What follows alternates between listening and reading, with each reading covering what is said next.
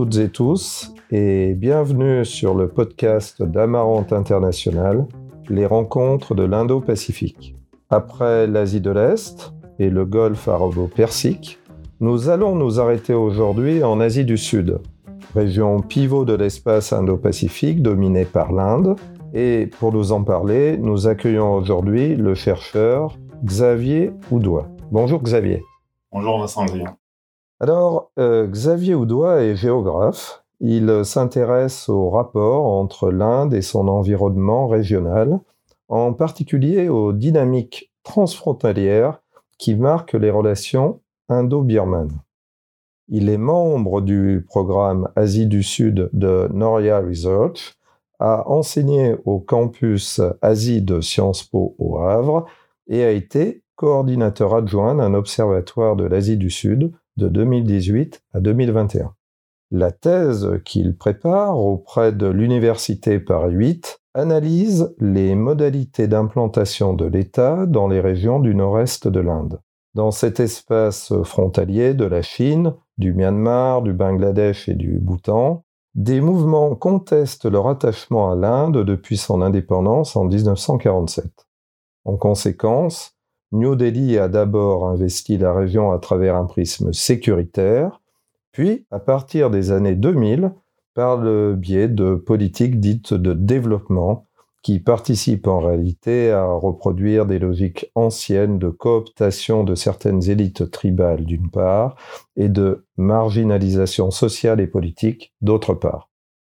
Alors, euh, Xavier, quelle est, selon vous, la place que se voit jouer l'Asie du Sud dans le vaste ensemble indo-pacifique Ne recèle-t-elle pas des contradictions et des ambiguïtés?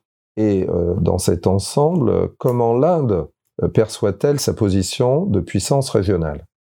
Oui, alors bien sûr. Merci pour cette question. D'ailleurs, j'en profite pour euh, situer rapidement mon propos parce que la région Asie du Sud, donc cet ensemble régional qui euh, comprend euh, des pays comme le Pakistan, l'Inde, le Bangladesh, que l'on connaît plutôt bien, mais également le Myanmar, des petits États himalayens tels que le Népal, le Bhoutan, et, également des États insulaires tels que Maldives ou le Sri Lanka.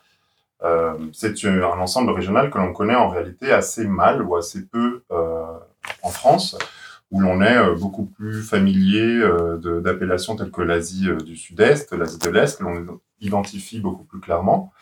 Et donc, c'est cet euh, ensemble qui, d'un point de vue spatial, en réalité, euh, comprend un certain nombre d'États qui bordent euh, l'océan Indien, donc qui bordent une partie importante de ce qu'on appelle l'espace Indo-Pacifique, qui, d'un point de vue historique, est marqué par un héritage colonial commun qui est celui de l'Empire britannique, donc ce qu'on appelait l'Empire des Indes, les États actuels de l'Inde, bien sûr, mais également du Pakistan, du Bangladesh, une grande partie du Myanmar euh, actuel. Et en fait, euh, la place que l'Asie du Sud occupe euh, au sein de cet ensemble stratégique indo-pacifique est assez particulière. Elle est globalement dans l'ensemble assez modeste en partie, malgré cette, cette présence sur le littoral de l'océan Indien. Par exemple, un élément de comparaison euh, par rapport à ce que évoquait Emmanuel Véron dans l'épisode 2 euh, de cette série de podcasts, évoquait à quel point est-ce que euh, dans l'Asie de l'Est, nous avons une région, un ensemble géographique très fortement intégré. c'est très différent dans le cadre de l'Asie du Sud, où nous avons en réalité des États comme l'Inde, le Pakistan, le Bangladesh, qui ont un poids démographique et économique extrêmement important, donc une différence de, de taille, de, à la fois en termes de territoire, en termes de démographie et euh, de, de, puissance euh, économique. Euh, et nous avons en réalité une région euh, très faiblement intégrée, euh, que ce soit en termes de flux commerciaux, d'échanges économiques, pour une raison assez simple, c'est ce déséquilibre entre les économies, et puis qui est aussi très faiblement intégré d'un point de vue politique, parce que historiquement miné par la très forte rivalité indo-pakistanaise sur laquelle nous aurons sans doute euh, l'occasion de revenir.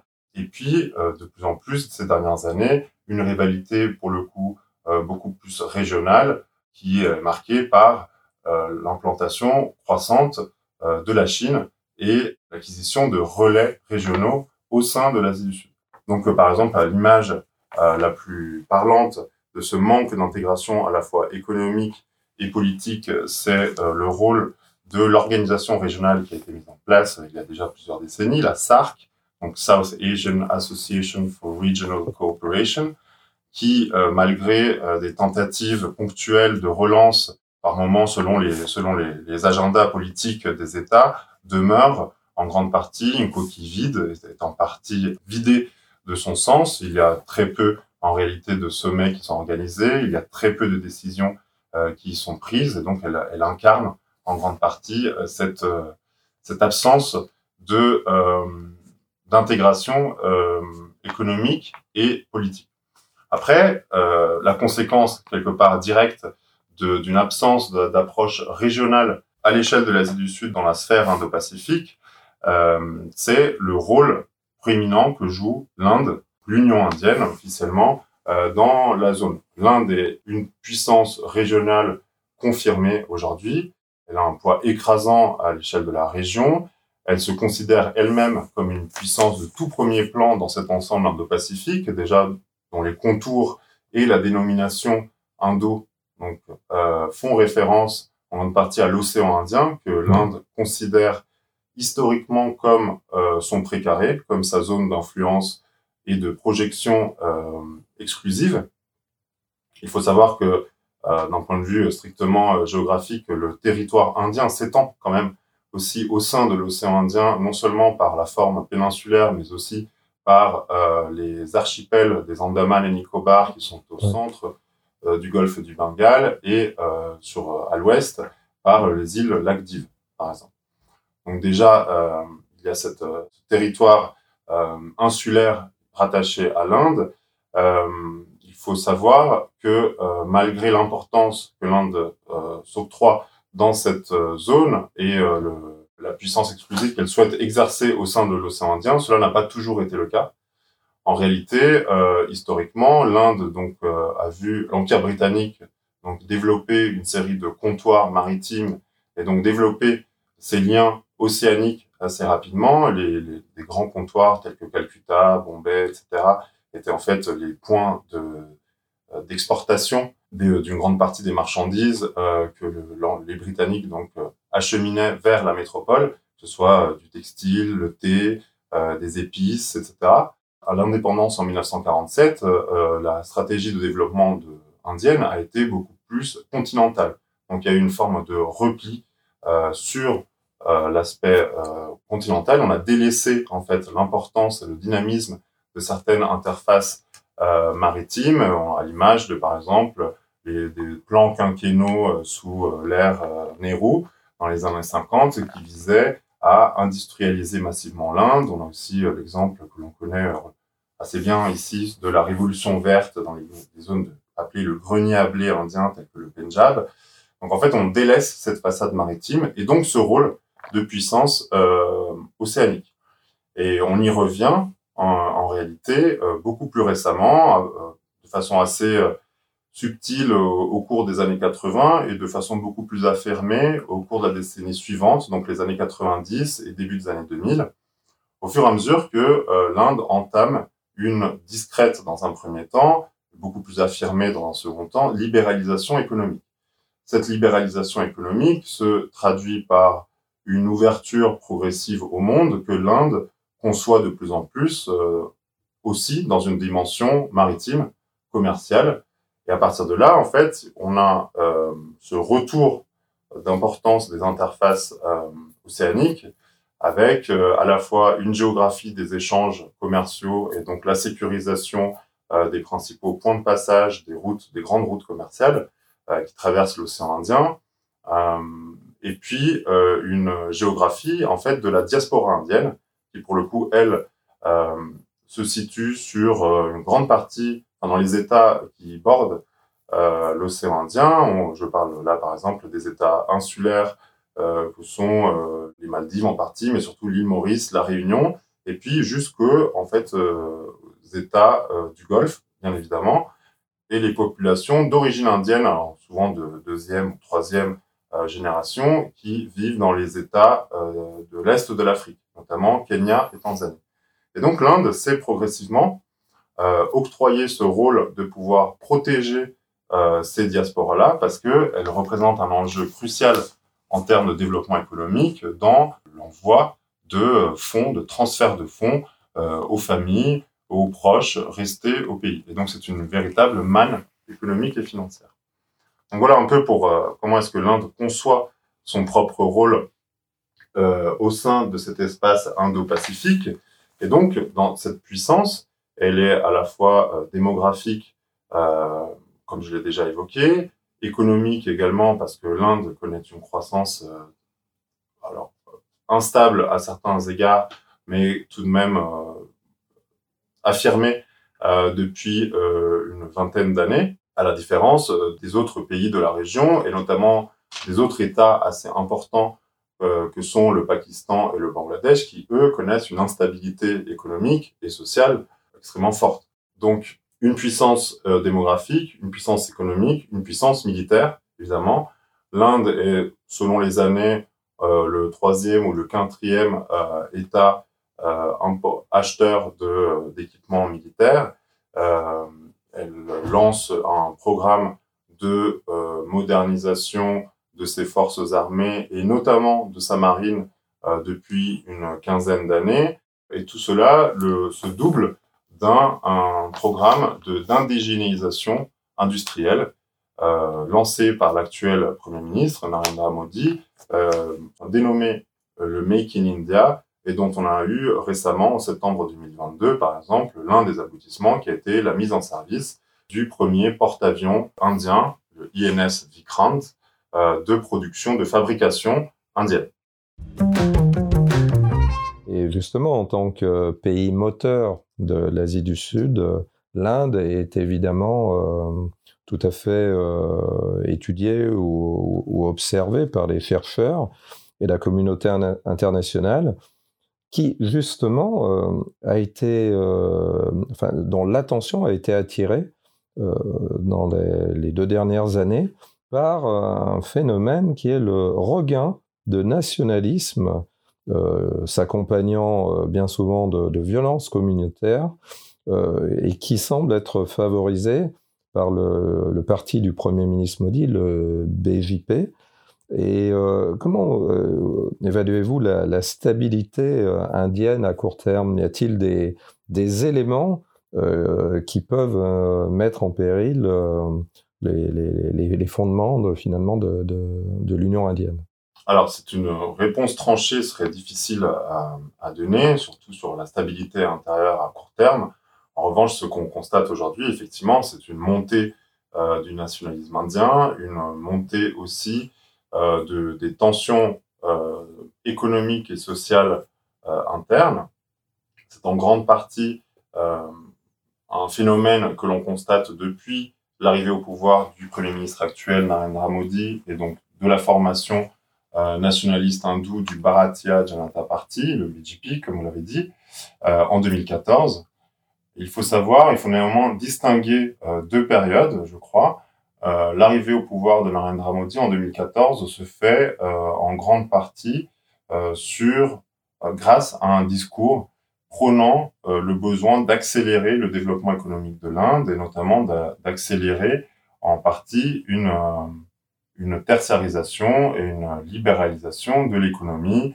Euh, c'était l'un des slogans euh, phares de cette campagne-là. C'était moins de gouvernement pour une meilleure gouvernance.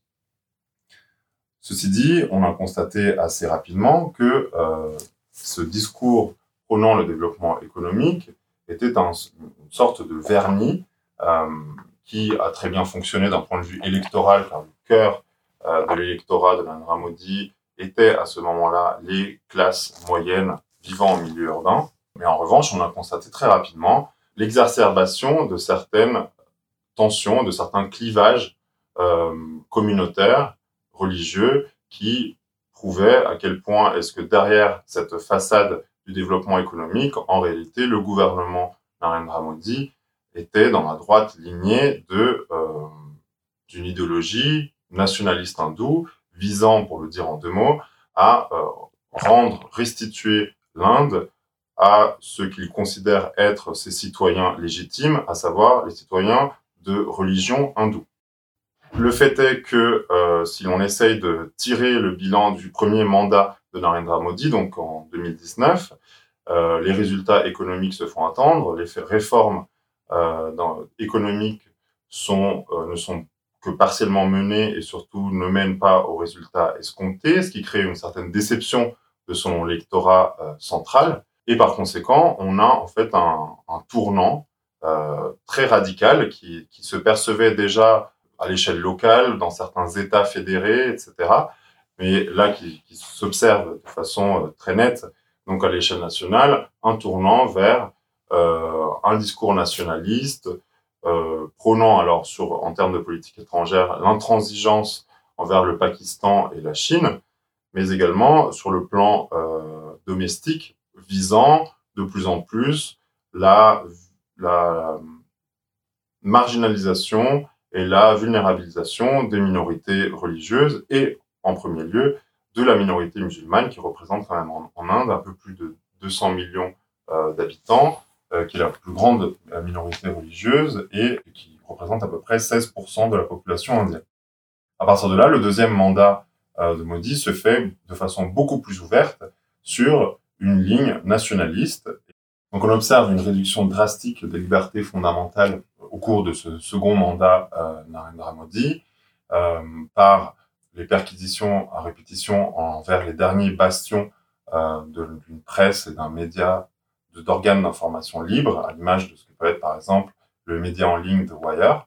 C'est un phénomène extrêmement parlant dans le cas de l'Inde, qui est quand même s'est construite sur des bases pluralistes, démocratiques, euh, de la même de même façon que euh, l'on voit par exemple aujourd'hui comment est-ce que l'Inde verrouille de plus en plus euh, l'accès à Internet, aux réseaux sociaux. L'Inde détient euh, le record ces dernières années du nombre d'interruptions délibérées euh, d'Internet. En 2021, je crois que le nombre était d'environ 106 interruptions délibérées d'Internet. Donc on voit une réduction drastique au fur et à mesure de cet espace de contestation qui a toujours été une caractéristique majeure de la politique indienne. Donc il y a fort à croire que euh, cette stabilité interne est en partie euh, menacée euh, d'un point de vue social.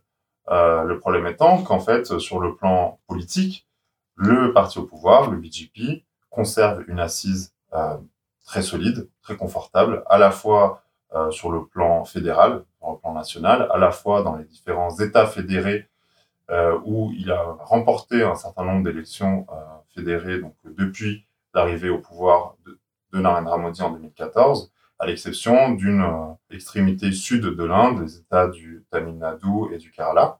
Le problème aujourd'hui, c'est que pour répondre à cette question, il faudrait qu'il y ait une véritable opposition politique. Or, celle-ci, qui a été longtemps incarnée par euh, le parti du Congrès, donc euh, de la mmh. dynastie euh, Gandhi, Nehru, euh, le parti du Congrès aujourd'hui est dans un état délétère tous les cinq ans, à chaque mandat, euh, à chaque, chaque nouvelle échéance électorale, il est question de le reconstruire, de lui redonner un nouveau souffle, de modifier euh, sa stratégie, que ce soit en y allant seul ou en constituant des grandes alliances qui d'ailleurs sont de plus en plus vastes pour essayer de contrer le parti au pouvoir sans qu'il y ait aucun élément programmatique. Et puis surtout, le parti du Congrès euh, a, fait l'erreur, à mon sens, de se plier en partie euh, au discours nationaliste hindou majoritaire en prônant en fait un discours de l'hindutva modéré et donc perdant de ce fait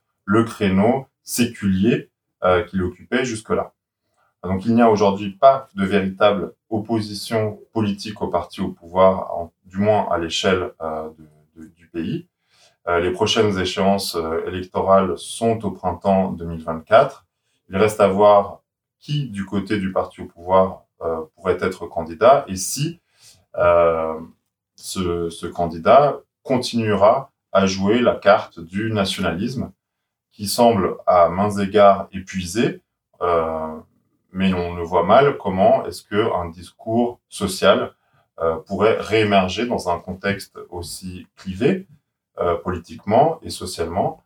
Et donc aujourd'hui, de plus en plus, la contestation, la déstabilisation en quelque sorte, vient de mouvements sociaux comme on a pu euh, les connaître entre septembre 2020 à à peu près l'hiver 2021, de grands mouvements de contestation des fermiers du Punjab, par exemple, qui ont euh, protesté massivement contre des mesures de libéralisation des prix euh, des, denrées, des récoltes agricoles, et qui réclamaient en fait le maintien d'un système de distribution publique subventionné par l'État qui leur permettait d'avoir la garantie de prix plancher auquel ils vendraient leurs marchandises. Et, et cette, cette, cette mobilisation a été extrêmement massive. Ils, ont, ils sont parvenus à bloquer une grande partie des accès de la capitale New Delhi pendant de nombreux mois, y compris pendant des périodes de confinement, de pandémie mondiale. Et euh, le message a été envoyé. Euh, il reste à voir s'il y a une force politique euh, majeure qui est capable de capter ce mécontentement social croissant. Merci Xavier pour cet éclairage de politique intérieure. Je vous propose maintenant de, passer aux relations extérieures euh, de deux, euh, des, des, grandes nations de, l'Asie du Sud, l'Inde on l'a vu, mais aussi le, Pakistan, qui ont notamment pour caractéristique d'être des puissances nucléaires toutes les deux, et euh, d'être finalement euh, deux acteurs d'un conflit euh, que je qualifierais de conflit gelé, mais est-ce bien juste d'ailleurs de le qualifier ainsi? Et, euh, et, justement, cette situation, ce conflit, peut-il se réchauffer à, court terme? Alors là encore, difficile de le dire. On peut néanmoins analyser euh, les derniers euh, éléments qui ont caractérisé la très forte rivalité et les tensions extrêmement endurantes entre les deux voisins que sont l'Inde et le Pakistan. Je rappelle peut-être quand même que les deux États sont non seulement voisins, mais ils faisaient partie de ce qu'on appelait l'Inde britannique, et donc ils sont tous les deux accédés à l'indépendance en 1947, mais au prix d'une partition sanglante. Le Pakistan, d'une part, se construisant comme une république islamique, euh, et l'Inde comme une république euh, laïque, enfin séculière en réalité, euh, donc acceptant et accordant une place à l'ensemble de ces minorités religieuses. Et euh, ces deux États ont très rapidement été opposés. Euh, ils ont connu quatre conflits ouverts, quatre guerres euh, entre 1947 et 1999, la dernière en date. Et trois de ces conflits ont porté sur la souveraineté et le contrôle de la zone du Cachemire, que l'Inde et le Pakistan se disputent euh, suite du coup à une question de, souveraineté euh, nationale non réglée au moment de leur accès à l'indépendance. Et donc, est-ce que vous voyez euh, à court terme des possibilités pour qu'il y ait une cinquième, un cinquième conflit? Est-ce que de manière euh, sporadique, il y a des montées de tension? Je sais par exemple que Euh, il y a des, tirs d'artillerie assez régulières dans une zone himalayenne, mais est-ce qu'à part euh, ces, démonstrations finalement de souveraineté, est-ce qu'il peut y avoir un danger d'une crise majeure euh, dans cette zone?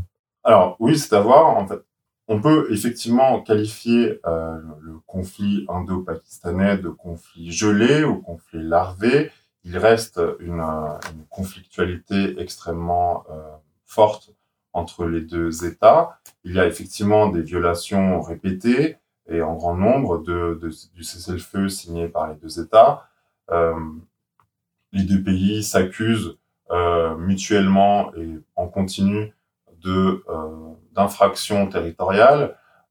Ceci dit, en réalité, ces violations de cessez-le-feu font partie pratiquement du quotidien de ce qu'on appelle la ligne de contrôle, line of control en anglais, qui est en fait une partie de la frontière indo-pakistanaise fixée lors du cessez-le-feu de 1949 par euh, l'Organisation des Nations Unies, au terme de la première guerre euh, entre, ces deux, entre ces deux voisins. Euh, Au-delà, ce qui aujourd'hui paraît beaucoup plus sensible dans la relation indo-pakistanaise, c'est d'une part la question du Cachemire, qui reste centrale dans les tensions entre les deux États. New Delhi et Islamabad ont vu leurs relations diplomatiques se détériorer, notamment à partir de 2019, au moment où l'Inde décide d'abroger l'article 370 de sa constitution, qui en fait conférait un statut spécial à la région du Cachemire, qui s'accompagnait dans les faits d'une marge d'autonomie politique plus importante que euh, le reste des États de sa fédération.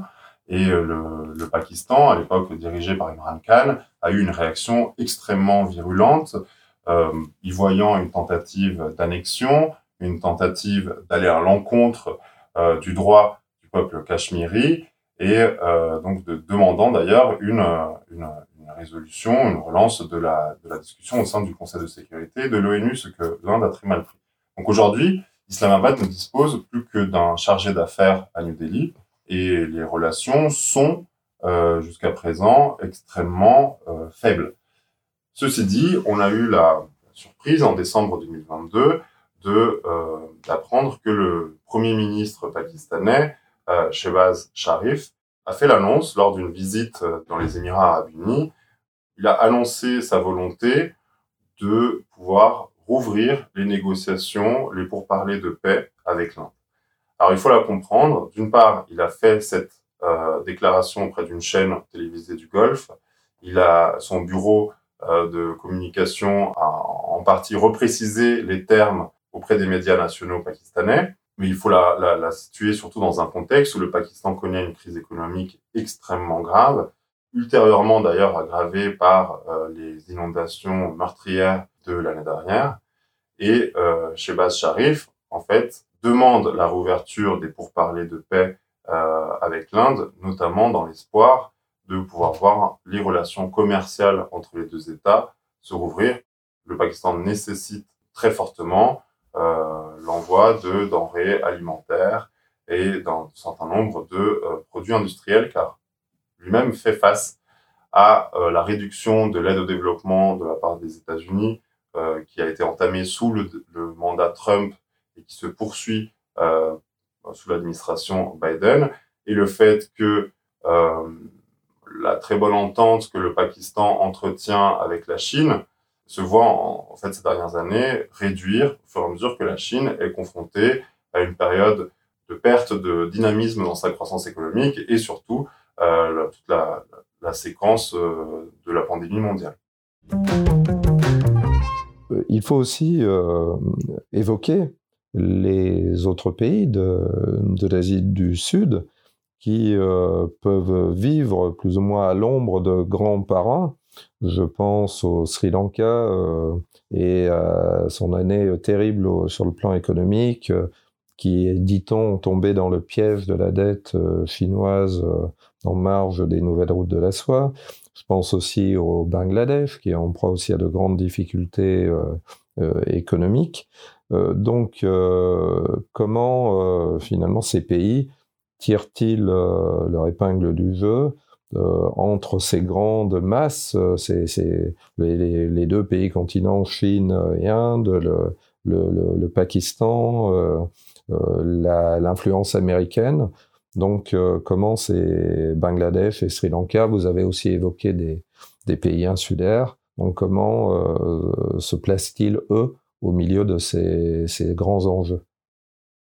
Alors effectivement, il y a d'une part le fait que, pour revenir à l'échelle régionale de l'Est du Sud, euh, euh, cet enjeu primordial qui est devenu euh, l'espace Indo-Pacifique suscite un certain nombre d'intérêts de la part des autres États de la zone, notamment dans l'espoir de pouvoir y affirmer une certaine puissance, que ceci soit militaire ou surtout économique. Si l'on s'arrête sur le cas du Bangladesh euh, tout d'abord, on voit que le Bangladesh euh, connaît depuis un certain nombre d'années une implantation croissante des intérêts chinois. Euh, le Bangladesh importe massivement, enfin acquiert massivement du matériel militaire en provenance de Chine. Euh, néanmoins, euh, le Bangladesh est parvenu jusqu'à présent à rassurer l'Inde en approfondissant la relation euh, privilégiée que un des Bangladesh maintiennent sur le plan économique et commercial. Donc il y a surtout le fait que le Bangladesh est dirigé par le parti de la Ligue Awami et la première ministre Sheikh Hasina mène une politique qui globalement reste plutôt pro-indienne. Et donc l'Inde profite à son tour de la présence d'un gouvernement ami, pour ainsi dire, et de la perte de puissance euh, du Bangladesh National Party, qui lui est traditionnellement beaucoup plus hostile. Donc le Bangladesh parvient, euh, tant bien que mal, à tirer son épingle du jeu en jouant euh, une sorte d'équilibre entre la Chine et l'Inde, sachant que si, au-delà de, de l'aspect géopolitique régional, si on, on s'intéresse aux dynamiques domestiques internes au Bangladesh, on constate que euh, pour se maintenir au pouvoir dans un contexte de euh, crise économique et de tensions politiques et sociales de plus en plus fortes, la première ministre, donc Sheikh Hasina, et de manière générale la Ligue Awami, a eu besoin euh, d'avoir de s'assurer du soutien de euh, son establishment militaire. Et pour ce faire, la Ligue Awami a initié un programme massif de modernisation des forces armées euh, et en particulier de la marine euh, pour s'assurer euh, du soutien de la hiérarchie militaire, ce qui fait qu'aujourd'hui le Bangladesh se dote progressivement d'une capacité de projection euh, dans le golfe du Bengale, donc dans l'océan Indien, afin de pouvoir sécuriser euh, ses accès maritimes et euh, une grande partie de cette zone du golfe du Bengale. Du côté du Sri Lanka, la situation est quelque peu différente. On a vu en fait euh, le Sri Lanka se tourner euh, après la fin de la guerre civile de, de, façon assez notable du côté de la Chine. C'était notamment grâce à, ce rapprochement avec la Chine que le, le président à cette époque-là, Mahinda Rajapakse envisageait de mettre en œuvre son agenda de développement économique et de reconstruction euh, du pays après euh, la guerre civile qui avait ravagé. donc on a vu à ce moment-là un début de, de, rapprochement, de coopération économique et puis surtout des investissements croissants en provenance de la Chine pour la construction d'infrastructures euh, routière, ferroviaire et de façon encore plus notable portuaire, par exemple avec le port d'Ambadota au sud-est du Sri Lanka, euh, qui fait partie depuis de cette architecture régionale et de ce projet d'expansion à la fois euh, économique, politique et militaire chinoise que l'on appelle les nouvelles routes de la soie. Ceci dit, suite au, au mandat Rajapakse, on a eu un président euh, sri-lankais, Siriseva, qui a souhaité rétablir une sorte d'équilibre entre les deux poids lourds euh, de la région, à savoir l'Inde et la Chine.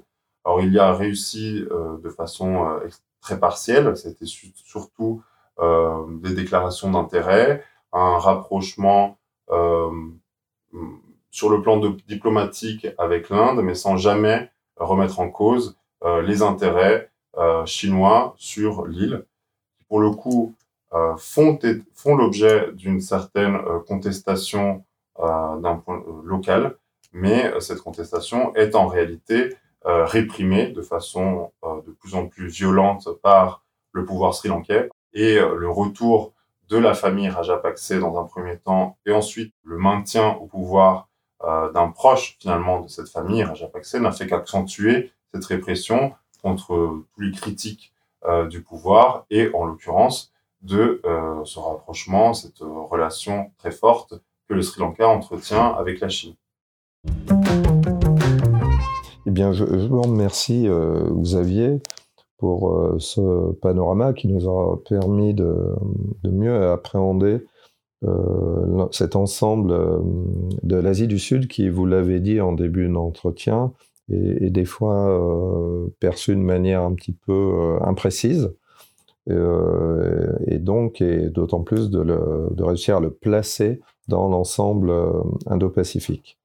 Alors, si vous le voulez bien, je vais vous demander maintenant quelques suggestions permettant à nos, auditeurs qui le veulent, qui le souhaitent, de se familiariser avec la culture de la région et on a l'habitude avec les, invités de, ce podcast de leur demander ce qu'ils ont aimé en termes de musique, euh, film ou autre. Donc euh, voilà, nous écoutons pour ces suggestions. Bien sûr. Alors tout d'abord, j'aimerais commencer par un ouvrage, euh, un ouvrage qui est paru l'année dernière, en 2022, dans, son, dans sa version traduite française. Il s'intitule Le livre de la jungle surgée. il était donc euh, rédigé par une anthropologue britannique euh, qui s'appelle Alpa Shah. Et euh, en fait, le livre de la, de jungle insurgée, c'est un ouvrage absolument exceptionnel et passionnant, à la fois parce qu'il mêle une approche très académique avec des questions très centrales dans, dans les, de, de, des sciences sociales et des sciences humaines, et en même temps, les articule à un récit absolument passionnant qui est la marche menée par cette anthropologue euh, qui, a intégré un bataillon de la guérilla naxalite euh, dans, et qui parcourt pendant une dizaine de jours euh, les zones de collines et de forêts tropicales très denses du centre de l'Inde. Et donc on la voit non seulement suivre ce, bataillon, mais en plus effectuer un certain nombre d'entretiens, en fait, avec, euh, avec certains acteurs sur des questions allant à la fois des modalités de la lutte, des raisons de l'engagement, euh, de la difficulté à, à, par exemple, parler aux nouvelles générations, mais également aborder des questions de genre, par exemple. Donc c'est un récit absolument palpitant, euh, la croisée entre un, un, ouvrage de sciences sociales et un roman. Voilà pour l'ouvrage. Pour euh. En termes de, de, de films, par exemple, alors là, c'est un, c'est un choix qui est un peu plus, un peu moins récent. Euh, c'est Haider, euh, qui est paru en 2014. C'est un film du réalisateur indien Vishal Bardwaj et euh, qui est en fait le dernier opus d'une trilogie. C'est un réalisateur qui se base sur les, les, les grandes pièces shakespeariennes et Haider s'inspire en fait directement de l'histoire d'Hamlet, mais qu'il resitue dans le contexte du Cachemire des années 90, au moment où en fait la, le, le, conflit euh, bah, son, est, à, est à son apogée et il a l'avantage, ce film, de montrer euh, comment est-ce que la dimension géopolitique du Cachemire, qui est, est, est, en grande partie réductrice quand on la voit et quand on la vit euh, sur, le, terrain, à savoir une grande partie de la population cachemiri ne se pose plus tant la question de savoir si elle souhaite être rattachée à l'Inde ou au Pakistan, elle conteste surtout et elle vit très difficilement euh, le déploiement d'un appareil sécuritaire extrêmement important et d'une répression euh, draconienne.